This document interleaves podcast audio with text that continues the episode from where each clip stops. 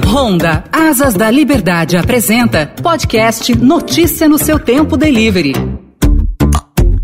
Uma pilotagem harmônica e segura no dia a dia para quem trabalha de moto não implica apenas em cuidados com o veículo e no uso de equipamentos de segurança, como o capacete, a viseira, uma proteção na região dos joelhos, no corpo e também um calçado adequado. O profissional deve se preocupar em treinar bem suas habilidades, saber manejar bem os recursos da motocicleta e prestar atenção nos sinais de cansaço, né? A rotina que muitas vezes é corrida. Sobre isso isso, eu converso agora com o Leonardo Donato, ele que é gerente de treinamento do Centro Educacional de Trânsito Honda, aqui no podcast Delivery. Olá, Leonardo, tudo bem? Olá, Daniel, tudo legal? Leonardo, muito obrigado pela presença aqui no podcast. É muito importante o profissional fazer uma pilotagem preventiva, prever situações, além, é claro, de dar aquela verificada no veículo todo dia antes de sair de casa. Os itens básicos ali, dar uma conferida na motocicleta. Mas estamos estamos vivendo o tempo que tem muita gente trabalhando em delivery, correndo, no celular, às vezes no tempo todo. Que dicas que você pode dar para esse profissional que está aí nas ruas sobre duas rodas? Você vai conduzir um automóvel, uma motocicleta, você precisa de concentração. Ah, mas eu sou um super piloto, eu tenho todas as técnicas. Mas será que todo mundo no meio tem essa técnica? Pô, você tem que se preocupar com o pedestre, você tem que se preocupar com o ciclista. Então você tem que fazer uma pilotagem preventiva o tempo inteiro. Você tem que ter um comportamento legal em cima da motocicleta, você tem que respeitar a legislação de trânsito.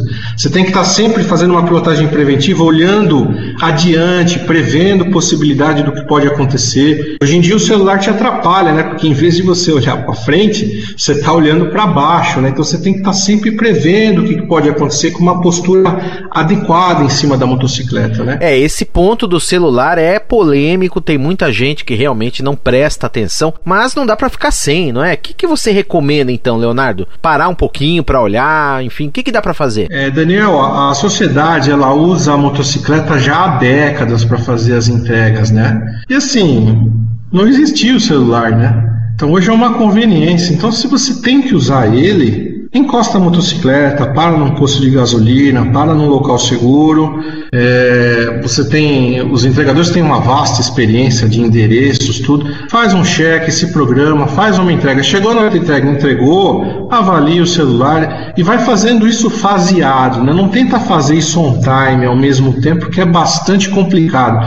Na motocicleta você tem que olhar para frente. Quando você olha para o celular, aquela fração de segundo pode ter algum carro que cruzou na sua frente, né? Então, a minha sugestão é que você vá fazendo picada. A cada entrega, separa um ou dois minutinhos e planeja a sua próxima viagem. A gente conseguiu viver sem o celular por tantas décadas, né? É que hoje é muito conveniente você fazer isso ao vivo, mas a minha sugestão é que você não faça isso. Muito bem. Agora falando de dicas de pilotagem mais gerais para o profissional que está aí nas ruas, no delivery, fazendo as entregas, trabalhando até mais nessa época de pandemia. Em que ele tem que ficar de olho, o que, que ele tem que treinar, eventualmente, antes de ir para a rua? A principal coisa é ele se conscientizar que ele faz parte do trânsito e todos têm que pilotar de uma forma harmônica. Então a principal dica, mais uma vez, é ele pilotar preventivamente. Tá sempre olhando ali, pô, tem um cachorro ali, será que ele vai atravessar? Pô, tô numa periferia, passou uma bola, velho. Onde vem uma bola, na sequência,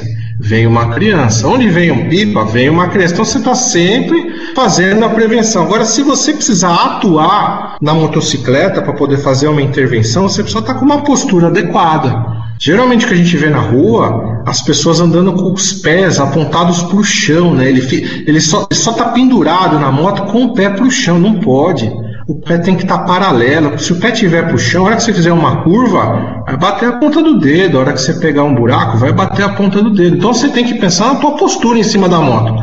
Pezinho paralelo nas pedaleiras. Ótima dica. Agora, se fala muito por aí também, Leonardo, que tem muita gente que usa o freio da motocicleta de maneira errada. O que, que dá para recomendar sobre isso? Você vai fazer uma frenagem, vê muita frenagem errada, né? O que, que você pode ter? Pô, flexiona bastante as suas pernas no tanque, isso te ajuda a fazer uma frenagem de emergência. Muitas pessoas usam um dedo para fazer a frenagem, acho que eles assistem o MotoGP e vê o Mark Marques fazendo aquelas frenagens malucas, mas não é o caso no dia a dia. Você precisa fazer uma frenagem com todos os dedos no manete, né, para poder usar toda a potência do freio da motocicleta. E tem outro caso grave, né? Ah, eu não uso freio dianteiro. A gente vê isso muito nos cursos, né? O pessoal, ah, não, eu não uso freio dianteiro porque é perigoso, eu só uso o traseiro. Pelo amor de Deus! Geralmente o freio mais potente em moto pequena ou moto grande, o disco maior está na frente. Uhum. Então a potência da motocicleta é quando você faz a frenagem, o peso vai para a roda dianteira. Então você tem que aprender a usar o freio dianteiro. O freio traseiro você só usa um pouquinho para te dar uma estabilidade na frenagem. Então esse é um erro clássico de frenagem. Eu tenho medo do dianteiro. Você tem que usar os dois freios, mas use e abuse do freio dianteiro. E a principal técnica é usar os quatro dedos, né? Tira a mão ali do manete, usa os quatro dedos e volta. Porque se você usar um dedo só, a hora que você apertar o manete, ele vai ser emperrado pelos outros dedos Sim. que estão ali no manicoto, né? Então, assim, você não vai usar a capacidade máxima de frenagem, né? Então, esse é um ponto bastante importante, né? Tem um outro ponto de atenção que se fala muito quando se fala em motocicleta, Leonardo, que é o chamado ponto cego. Aquele ponto ali no retrovisor onde o motorista não enxerga o motociclista. Quais são as dicas para minimizar esse problema aí no dia a dia do trânsito? Você está ali na na marginal, você, o carro está andando ali, hoje as marginais estão andando né, com mais facilidade, e você está do lado de um carro, você, você não se posiciona da forma correta. E o carro ele tem um ponto cego, tem os espelhos retrovisores, muitas vezes regulados de forma errada, eles estão muito fechados no carro. E aí você vai do lado da moto, a moto vai do lado do carro, perde o campo de visão do retrovisor. Então, assim, a dica que eu dou é que você já faça a ultrapassagem. Fique na frente do automóvel, fique atrás do automóvel. Quando você fica do lado, é, pode ser que a pessoa olhe no retrovisor para fazer uma mudança de faixa, mas ela não te veja. Uhum. O ideal seria você olhar para o retrovisor e conseguir enxergar o motorista mas muitas vezes tem um insufilme que acaba te atrapalhando.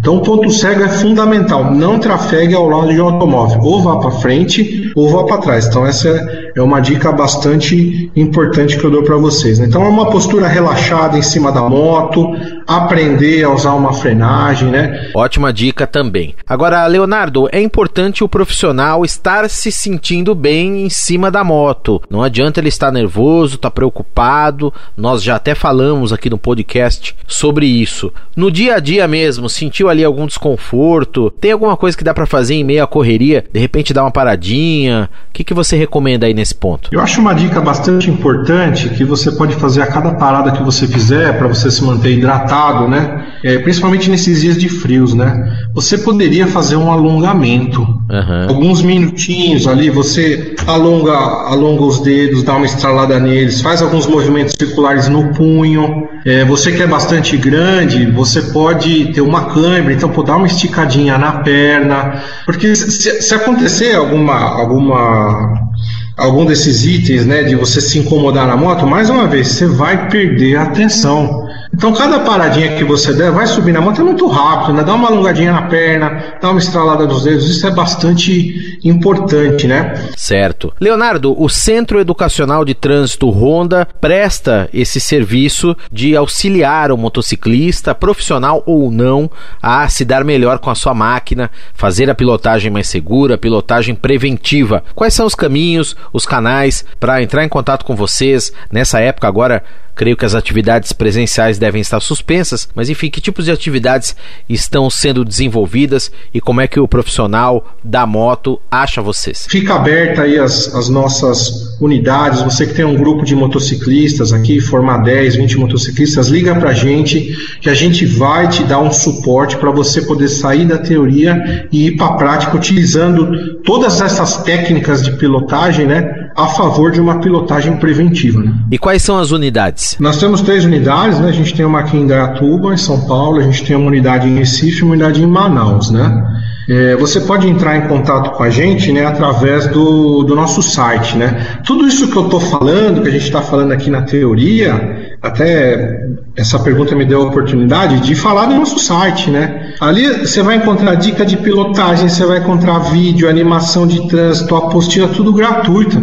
Então tem uma vasta literatura dentro do nosso site, né? Que é o www.honda.com.br barra harmonia no trânsito, né? Então perceba o tema, né? Um trânsito mais harmonioso. E lá você tem os nossos telefones de contato, a gente pode te encaixar em alguma turma ou você pode juntar seus amigos motociclistas, né? É, quando a gente voltar, porque a gente ainda não está operando ainda em virtude da pandemia, mas daqui a alguns meses a gente vai voltar com todos os protocolos, a gente vai voltar com turmas reduzidas. Então você pode juntar aí 10, 20 motociclistas e a gente vai acabar te agendando dentro desse, desse canal onde tem o telefone das três unidades. Então, assim, tem esse nosso bate-papo, tem a internet, tem uma vasta literatura sobre o tema, e se você quiser colocar tudo em prática, realmente aprender a andar de moto e aprender a usar todas as técnicas, aí é uma excelente oportunidade de vir participar de um curso nos nossos centros. Maravilha. Honda.com.br, então reforçando, barra motos, barra harmonia no trânsito, tem hífen, harmonia, hífen no, hífen trânsito,